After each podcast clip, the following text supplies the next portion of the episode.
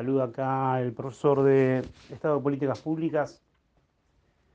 Hoy vamos a profundizar la cuestión del estudio del Estado. Nosotros habíamos comenzado con una definición de políticas públicas en la cual pudimos hacer varios trabajos, vimos un video sobre el piso de las políticas públicas en nuestro país, hicimos ejercicios sobre las políticas públicas, su viabilidad y la opinión de ustedes sobre las políticas públicas en el, en el país. La última clase antes del feriado trabajamos sobre definición del Estado, qué es el Estado, cómo, cómo funciona, para qué sirve, cuáles son los elementos del Estado. Y en la clase de hoy vamos a trabajar puntualmente con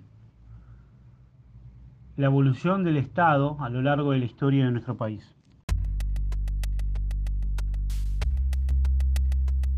El Estado es la forma concreta por la cual se llevan adelante las políticas públicas. Para algunos autores el Estado es un ordenador del orden social, un estructurante. ¿Qué significa esto? Que es el Estado el que pone las reglas del juego, el que dictamina las leyes, el que se encarga que esas leyes se cumplan e impone determinado orden que puede ser o más liberal o más estricto. Puede haber mayor libertad o menor libertad, mayor tolerancia o menos tolerancia.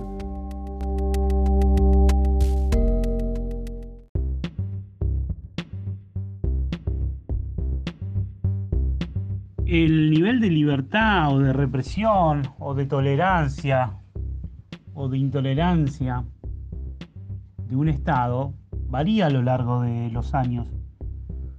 El Estado no siempre es el mismo. En este texto que yo les propongo se trabaja la historia del Estado en América Latina, pero principalmente en Argentina. A ver, vamos a buscar algunos ejemplos. Hoy en la Argentina es permitido y es ley el matrimonio entre personas del mismo género y hace 20 años no. Y hace 40 años las personas que tenían una relación con una persona del mismo género eran castigadas, hasta de, hecho eran condenadas como, como delincuentes. Eh, en la actualidad eh, la interrupción legal del embarazo es una ley permitida y hasta hace un año no. Ahora adelante un aborto clandestino era y sigue siendo un delito. Sin embargo, hace un año hay una ley que lo reglamenta y es posible llevar adelante una interrupción de modo legal de un embarazo en las circunstancias que establece la ley. Hace 10 años había una ley que decía que si las personas se divorciaban, las dos tenían que estar de acuerdo. Y si una de las dos no estaba de acuerdo, no se podían divorciar. La ley se modificó.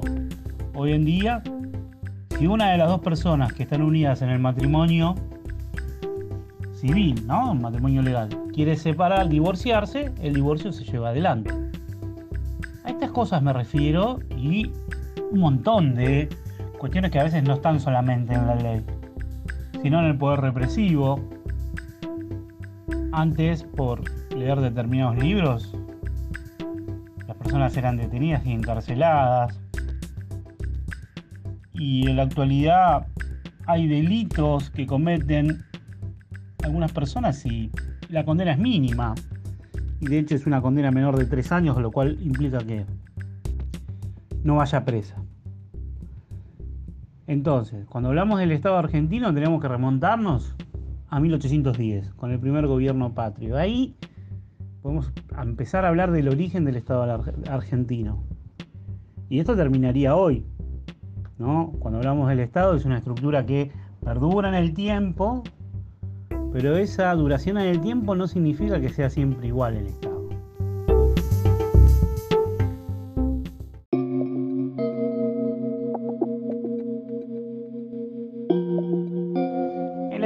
Nuestro país podemos hablar básicamente de tres grandes modelos.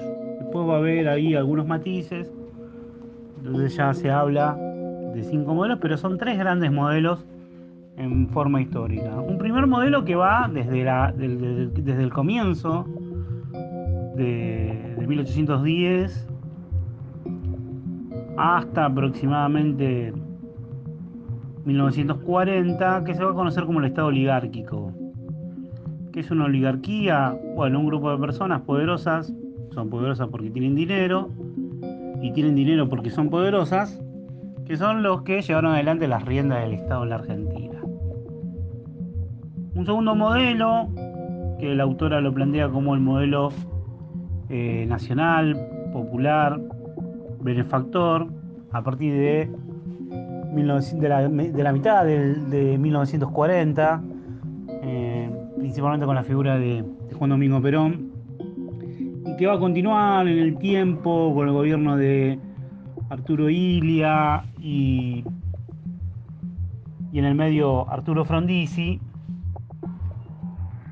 que intentaba gobernar en función de los sectores, las clases bajas y los sectores medios, ¿no? Con sus matices cada uno, pues vamos, en el texto lo van a poder ver bien, donde entonces si tenemos un primer modelo oligárquico que intenta mantenernos en el gobierno para tener más poder y ese poder generar más dinero y ese dinero generar más poder, a partir de 1940 ¿no? de la mitad de la década de 1940, 1945, con la llegada del peronismo al poder y luego con el radicalismo, es esta posibilidad de que el gobierno, el Estado esté en función de los más desamparados y de los sectores medios.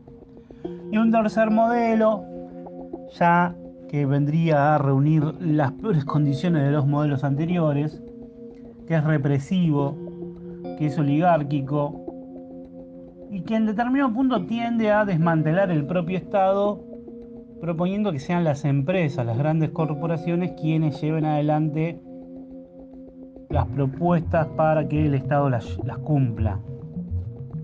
¿Y que es el Estado neoliberal? Entonces hablamos de un primer modelo, el Estado oligárquico, un segundo modelo, el modelo nacional popular, y un tercer modelo, el modelo neoliberal.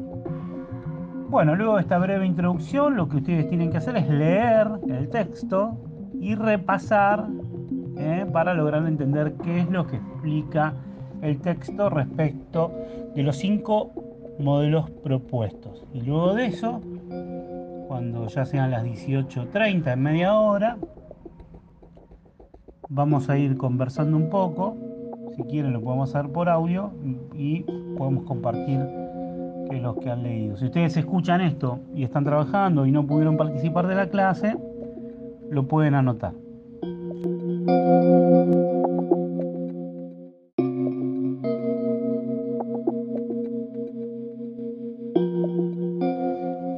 Nuestro país podemos hablar básicamente de tres grandes modelos. Después va a haber ahí algunos matices, entonces ya se habla de cinco modelos, pero son tres grandes modelos en forma histórica. Un primer modelo que va desde el comienzo de, 1810 hasta aproximadamente 1940, que se va a conocer como el Estado oligárquico. ¿Qué es una oligarquía? Bueno, un grupo de personas poderosas, son poderosas porque tienen dinero, y tienen dinero porque son poderosas, que son los que llevaron adelante las riendas del Estado en la Argentina.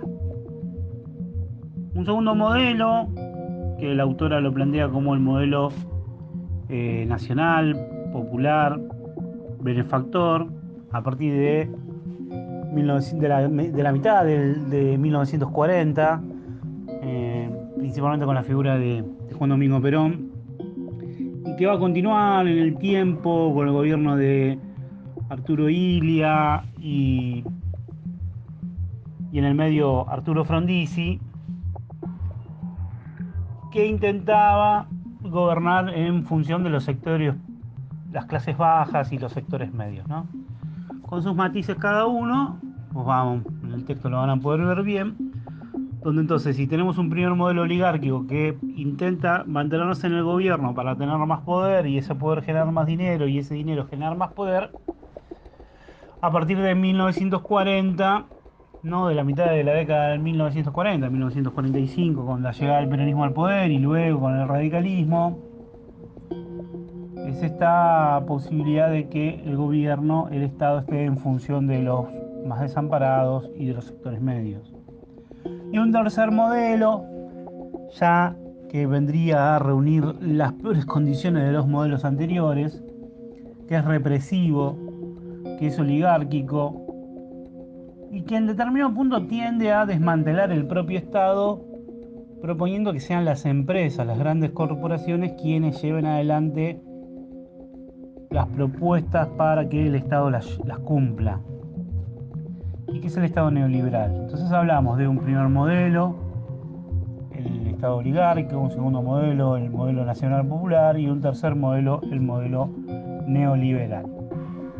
Bueno, luego de esta breve introducción, lo que ustedes tienen que hacer es leer el texto y repasar ¿eh? para lograr entender qué es lo que explica el texto respecto de los cinco modelos propuestos. Y luego de eso, cuando ya sean las 18.30 en media hora,